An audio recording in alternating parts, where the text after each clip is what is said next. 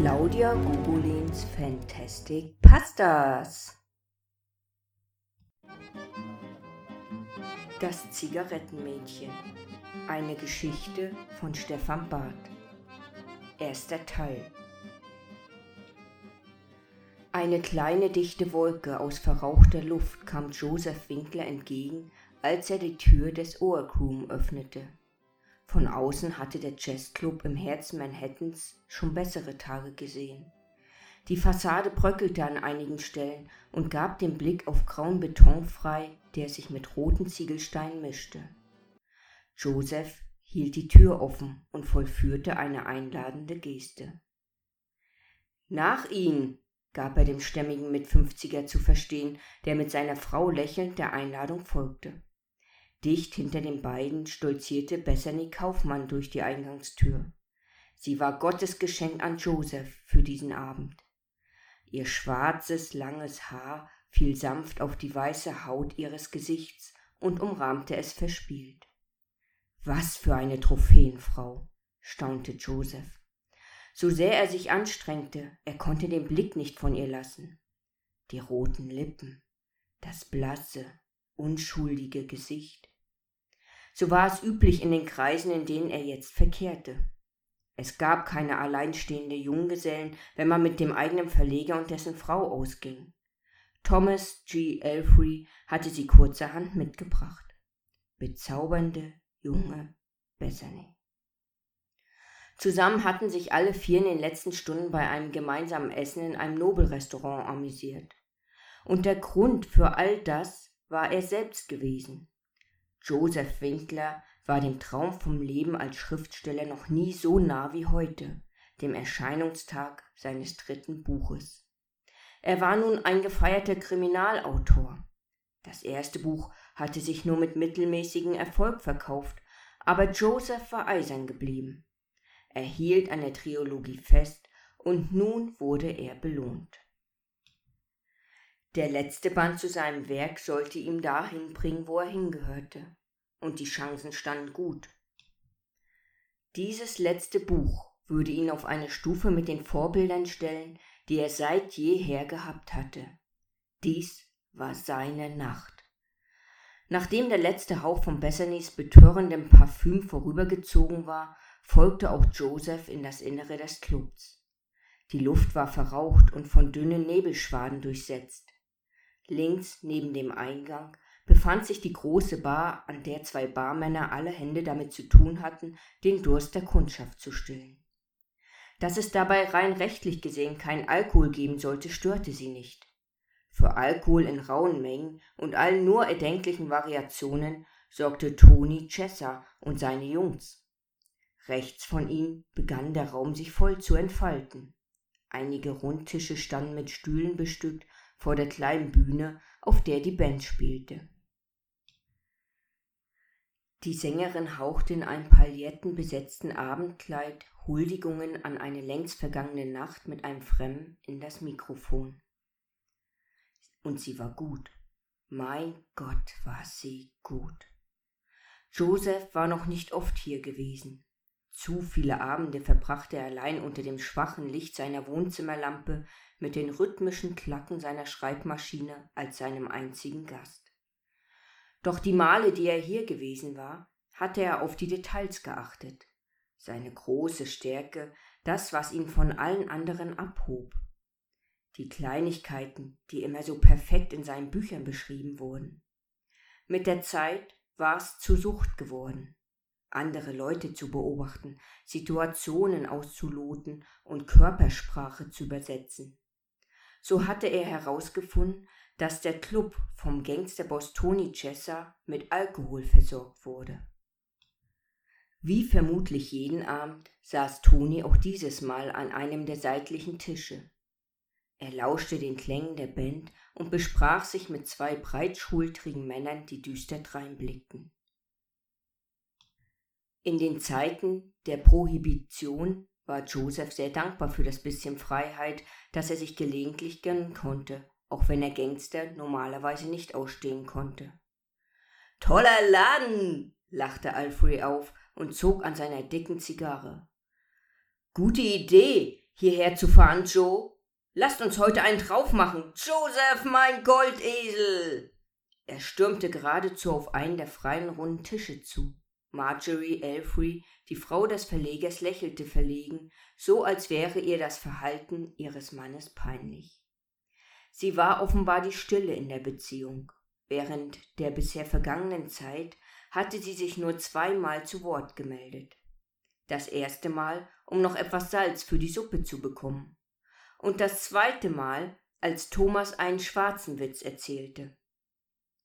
Jedoch war ein angesäuertes Thomas das einzige, was sie sagte. Den Rest des Abends war sie stumm geblieben. Sie lächelte hin und wieder, wenn Joseph zu einer Anekdote ansetzte und setzte dann einen aufmerksamen Gesichtsausdruck auf. Ob es sie wirklich interessierte oder nur geheucheltes Interesse war, wusste Joseph nicht. Es war ihm aber auch egal. Schließlich wusste er, dass dieser ganze Abend nur daraus bestand, aus gespieltem Interesse, wer er war, wo er herkam, ob sein Vater einer anständigen Arbeit nachgegangen war. Obwohl er all das schon bei seinem ersten Manuskript als Lebenslauf beigelegt hatte. Aber damals war er noch nicht wichtig genug, noch nicht wichtig genug, um sich die Mühe zu machen, Interesse an ihm zu heucheln. Heute hatte sich das geändert. Selbst Bethany hatte ihn einige Male verzückt angelächelt. Süße, unschuldige Bethany. Joseph wusste, dass Thomas wohl einen Gefallen eingefordert haben musste, um für ihn eine Begleitung zu arrangieren. Frauen wie Bethany gaben sich nicht mit ihm ab. Vielleicht würde sich das eines Tages ändern, wenn er Geld hatte. Aber für den Moment war eine Frau wie Bethany unerreichbar. Joseph schob sich mit dem Zeigefinger die Brille wieder fest auf den Nasenhügel, von wo sie runtergerutscht war. Er nahm ein silbernes Zigarettenetui aus der Innentasche seines braunen Sackos und fischte die letzte Zigarette heraus. Scheiße, fluchte er innerlich. Zu viel geraucht. Doch heute Abend musste es sein. Normalerweise rauchte er nicht, nur wenn er schrieb oder Alkohol trank. In den letzten Wochen hatte mindestens eines von beiden an jedem Tag zugetroffen. Das silberne Benzinfeuerzeug klickte verheißungsvoll, als es die Flamme freigab, und für einen kleinen Moment hörte Joseph nur das Knistern des verbrennenden Papiers. Dann fiel sein Blick unweigerlich wieder auf Bethany, und die Musik setzte wieder ein. Sie ging mit einer Leichtigkeit, wie Joseph sie noch nie vorher beobachtet hatte erst ihm voraus und dann an den Tisch, an dem Thomas und Marjorie bereits Platz genommen hatten.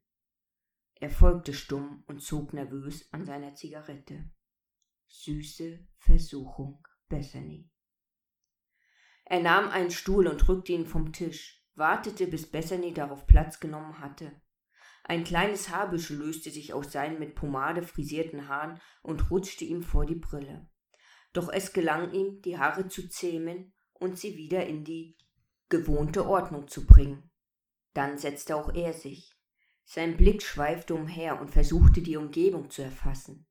Sie saßen inmitten kleiner Inseln aus runden Tischen, die sich auf dem Meer des roten Teppichs tummelten.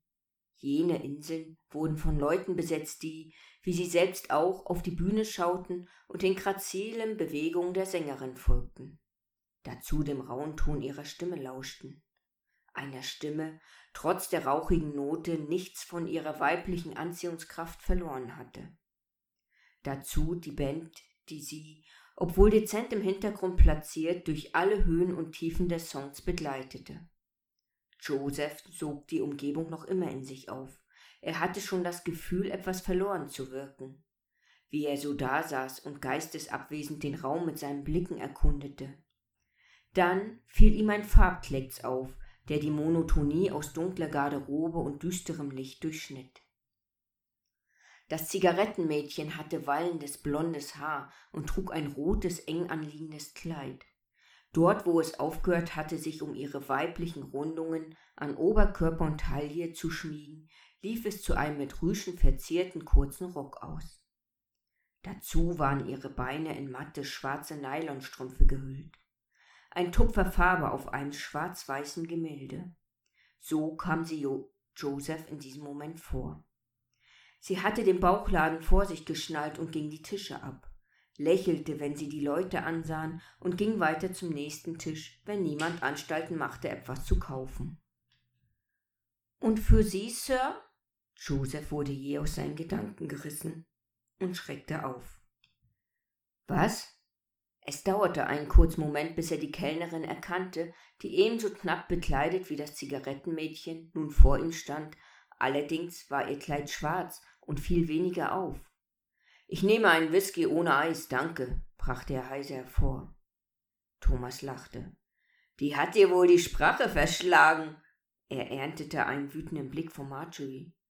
Nein, ich. Ähm. Bethany schaute ihn zuckersüß an, und um ihren Mund bildeten sich kleine Lachfältchen. Ich war nur überrascht, das ist alles. Unerreichbare Schönheit Bethany. Er lächelte. Es war mehr ein peinlich berührtes Lächeln als ein aufrichtiges. Die Situation war ihm unangenehm. Ihr entschuldigt mich kurz, hörte er sich als nächstes sagen. Joseph stand auf und begab sich in Richtung der Toiletten. Einfach nur ein bisschen Abstand. Zu der Situation, zu sich und zu Bethany. Unschuldige, süße Versuchung Bethany. Auf dem Weg zu den Waschräumen manövrierte er geschickt um die Tische herum. Er ging eifrigen Kellnerinnen aus dem Weg, bis er eine samtseidene Berührung an seiner Haut spürte. Das Zigarettenmädchen stöhnte erschrocken auf und starrte ihn mit weit aufgerissenen Augen an. Unfähig sich zu bewegen, verharrte Joseph in eben jener Pose, die er zuvor eingenommen hatte. Sein Blick forschte nach der seidenen Berührung seiner Hand und entdeckte schließlich ihren Ursprung. Seine Hand auf dem Hintern des Zigarettenmädchens. Oh Gott, das tut mir leid, brach es aus ihm heraus. Ich, ich wollte das nicht, nicht mit Absicht. Also nicht, dass ich dich nicht anziehen finde, aber aber ich würde nie. Was redete er da?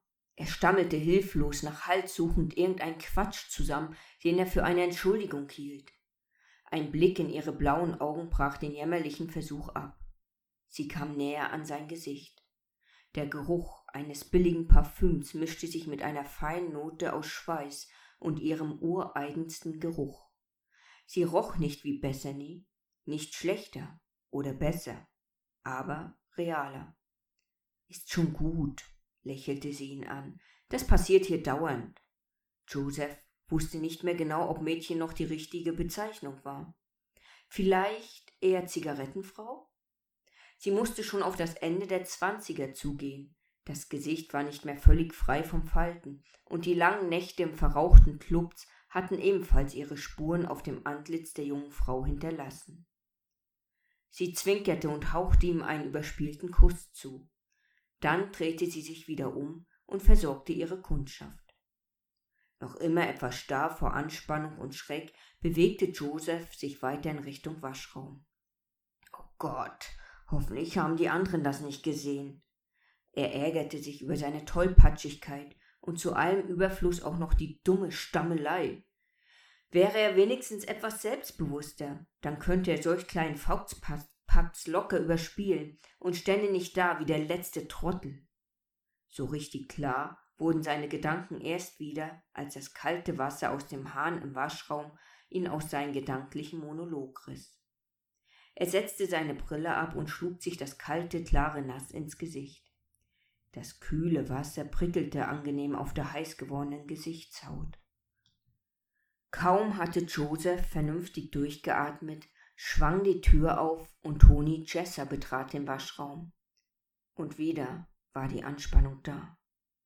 Der Gangsterboss höchstpersönlich stand hier vor ihm. Toni grinste verschlagen in Josephs Richtung und zwinkerte ihm kurz zu, als er an ihm vorbeiging und dabei den Reißverschluss an seiner Hose öffnete, um am Urinal zu pinkeln. Sein Blick hatte etwas Böses. Joseph konnte nicht genau sagen, was es war, aber er hätte Toni seine Freundlichkeit nicht für ein Penny abgekauft. Als Joseph wieder an den Tisch trat, waren die Getränke bereits abgestellt worden. Die Oberfläche des braunen Whiskys hatte sich bereits wieder beruhigt und ruhte sanft in der Umrandung des Glases. Er entschuldigte sich für sein langes Fernbleiben und sie stießen an. Wieder und wieder. Sie lachten, sie klatschten Beifall für die musikalische Unterhaltung und sie unterhielten sich. Die meiste Zeit war nur er und Thomas in das Gespräch vertieft. Thomas beglückwünschte ihn wieder und wieder für sein gelungenes Buch. Abgesehen von einigen Toilettenpausen, die Joseph größtenteils einlegen musste, blieb es dabei. Thomas ging nur einmal in den Männerwaschraum und blieb den Rest der Unterhaltung seelenruhig an seinem Platz sitzen. Joseph hätte auch gerne auf die unfreiwilligen Pausen verzichtet. Mein Gott, Joseph, Jungchen, weißt du eigentlich, dass ich dich bewundere? Thomas wurde langsam betrunken. Ja, ehrlich. Den Blick fürs Detail hast nur du. Deine Bücher wirken so echt. So, als ob man, ach, ich weiß auch nicht. So, als ob man daneben steht und zusieht eben. Joseph grinste verlegen. Hm. Ich tue, was ich kann. Sein Blick fiel auf Bethany. Sie lächelte zuckersüß, wann immer er zu ihr rüberschaute. Mein wahr gewordener Traum, Bethany. Die Kellnerinnen brachten Runde um Runde, und schon bald begann Josephs Sinne sich zu vernebeln. Es waren schon einige Stunden vergangen, Stunden, in denen ihm Bethany immer wieder angelächelt hatte, in denen ihr Parfüm sich über den Dunst aus Zigarettenqualm und Alkohol gelegt hatte und direkt in seine Nase geflogen war.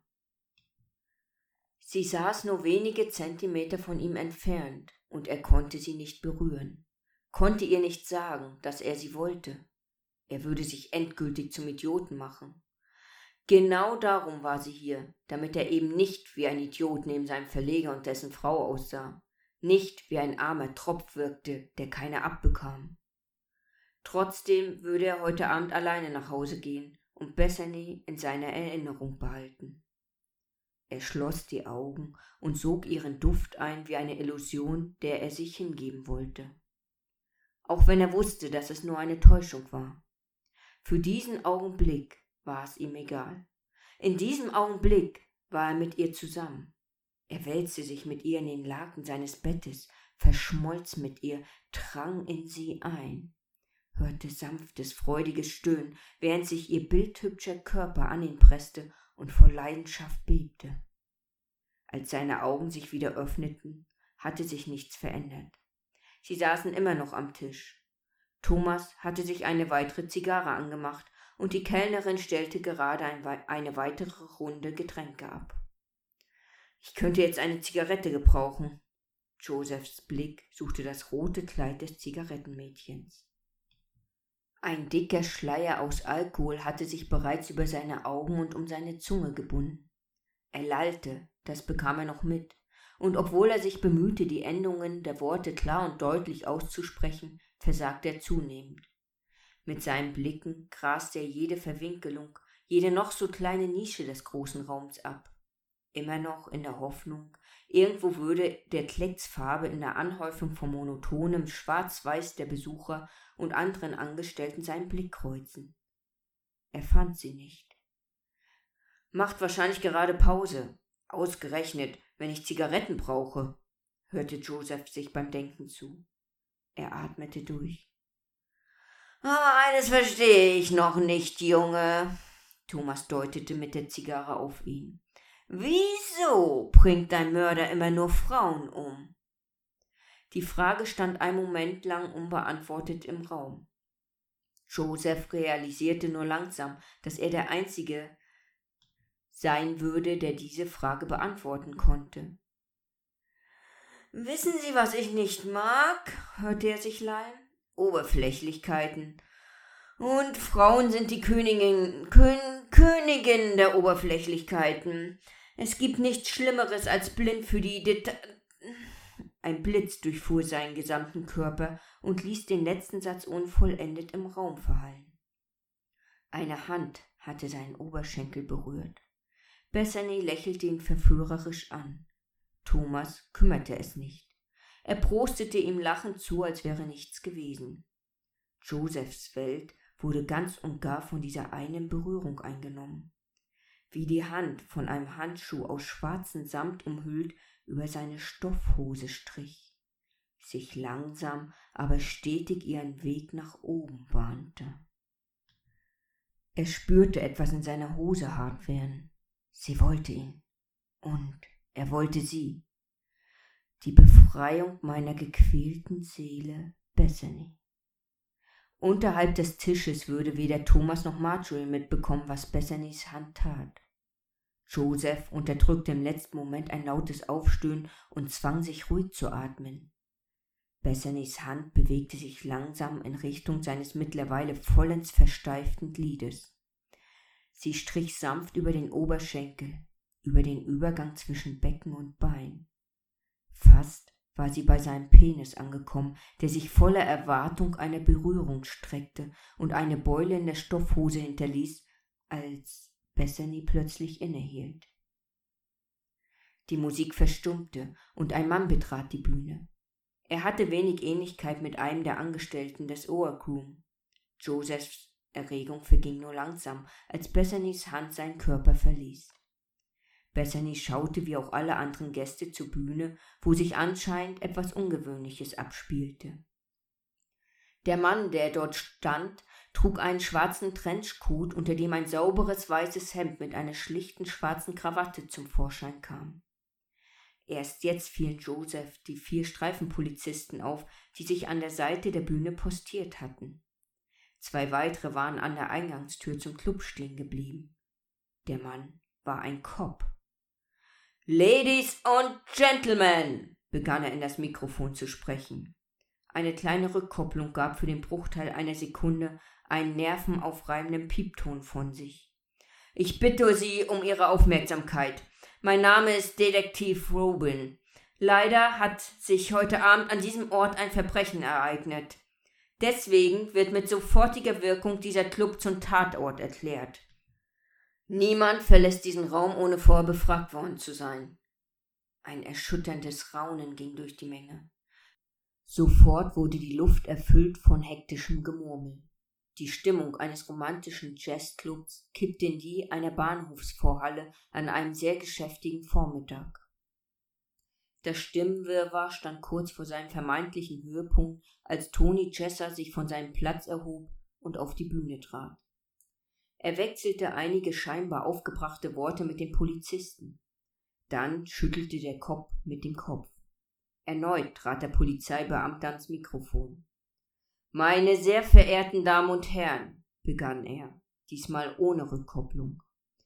Wie ich auch gerade Mr. Chesser versicherte, sind wir nicht aufgrund des Alkohols hier. Ich bin nicht von der Sitte, sondern von der Mordkommission. Mehr Gemurmel. Stühle wurden über den Teppich geschoben. Ein Mord? fragte Thomas beinahe freudig in die Runde. Das ist ja fast so wie in deinen Büchern, Jungchen. Er lachte auf. Es schien ihm nichts auszumachen, hier festzusitzen. Marjorie und Bethany tauschten besorgte Blicke aus. Jeglicher Anflug von Romantik oder Erotik, der einmal für einen kleinen Augenblick in der Luft geschwebt hatte, war verflogen. Joseph bemühte sich um Klarheit in seinem Kopf. Noch immer hatte sich der Alkohol wie ein Band aus Nebel um seine Sinne gelegt. Sein Kopf musste klar werden. Josephs Gedanken begannen sich zu überschlagen. Der Mann von der Mordkommission sprach von einem Verbrechen, also gab es hier einen Mord. Das Wort Mord hatte er aber nicht gesagt. Schwachkopf, wurde er von seinen eigenen Gedanken zurechtgewiesen. Warum sollte sonst jemand von der Mordkommission hier sein? Das ist die einzige Dienststelle, die das Verbrechen schon im Namen trägt. Und zwar das einzige Verbrechen, für das sie zuständig sind. Er stand auf, warf Bethany einen entschuldigenden Blick zu. Der alte Alfred und seine Frau kümmerten ihn nicht. Joseph begab sich in Richtung der Waschräume. Er war an diesem Abend oft hier gewesen, wegen seiner schwachen Blase. Als er in den schmalen Gang einbog, der zu den Toiletten führte, sah er es. Das Verbrechen. Die Tür der Damentoilette stand weit offen. Drei Polizisten drängelten sich in dem kleinen Raum um einen leblosen Körper. Blut, das von eben jenem leblosen Körper wegzufließen schien. Wie kleine Flussadern verband es sich auf den weißen Fliesen des Waschraums. schwoll an einer Seite zu einem kleinen Strom an und teilte sich auf der anderen Seite in viele kleine Flussarme. Dann hatte er das rote Kleid gesehen, und ein schweres Gefühl machte sich in seiner Magengegend breit. Das Kleid war unverwechselbar und damit auch der Körper, zu dem es gehörte. Als nächstes waren ihm noch im Vorbeigehen die Federn auf dem toten Körper der jungen Frau aufgefallen. Auf ihrem Oberkörper befanden sich Dutzende der kleinen weißen Federn, so als hätte jemand versucht, den toten Leib mit ihnen vollzustopfen. Einige hatten sich bereits mit Blut vollgesogen, andere lagen noch da, wie sie dort platziert worden waren. Wieder andere schwebten sanft wippend zu Boden, nachdem sie von den Bewegungen der Polizeibeamten aufgewirbelt worden waren. Das Zigarettenmädchen war tot. Joseph beeilte sich, die Tür in diese abscheuliche Welt zu passieren und suchte Ruhe und Abstand im Männerwaschraum. Das kalte Wasser, welches er sich ins Gesicht klatschte, war diesmal kein Weckruf an seinen Verstand, sondern vielmehr eine Bestrafung für seine Nachlässigkeit. Hätte ich doch nur eher meine Zigaretten geordert, warf er sich vor. Wenn ich sie eher gesucht hätte, wäre mir vielleicht etwas aufgefallen. Ich hätte es verhindern können, hätte ich doch nur aufgepasst mich auf die Details konzentriert, wie auch sonst immer.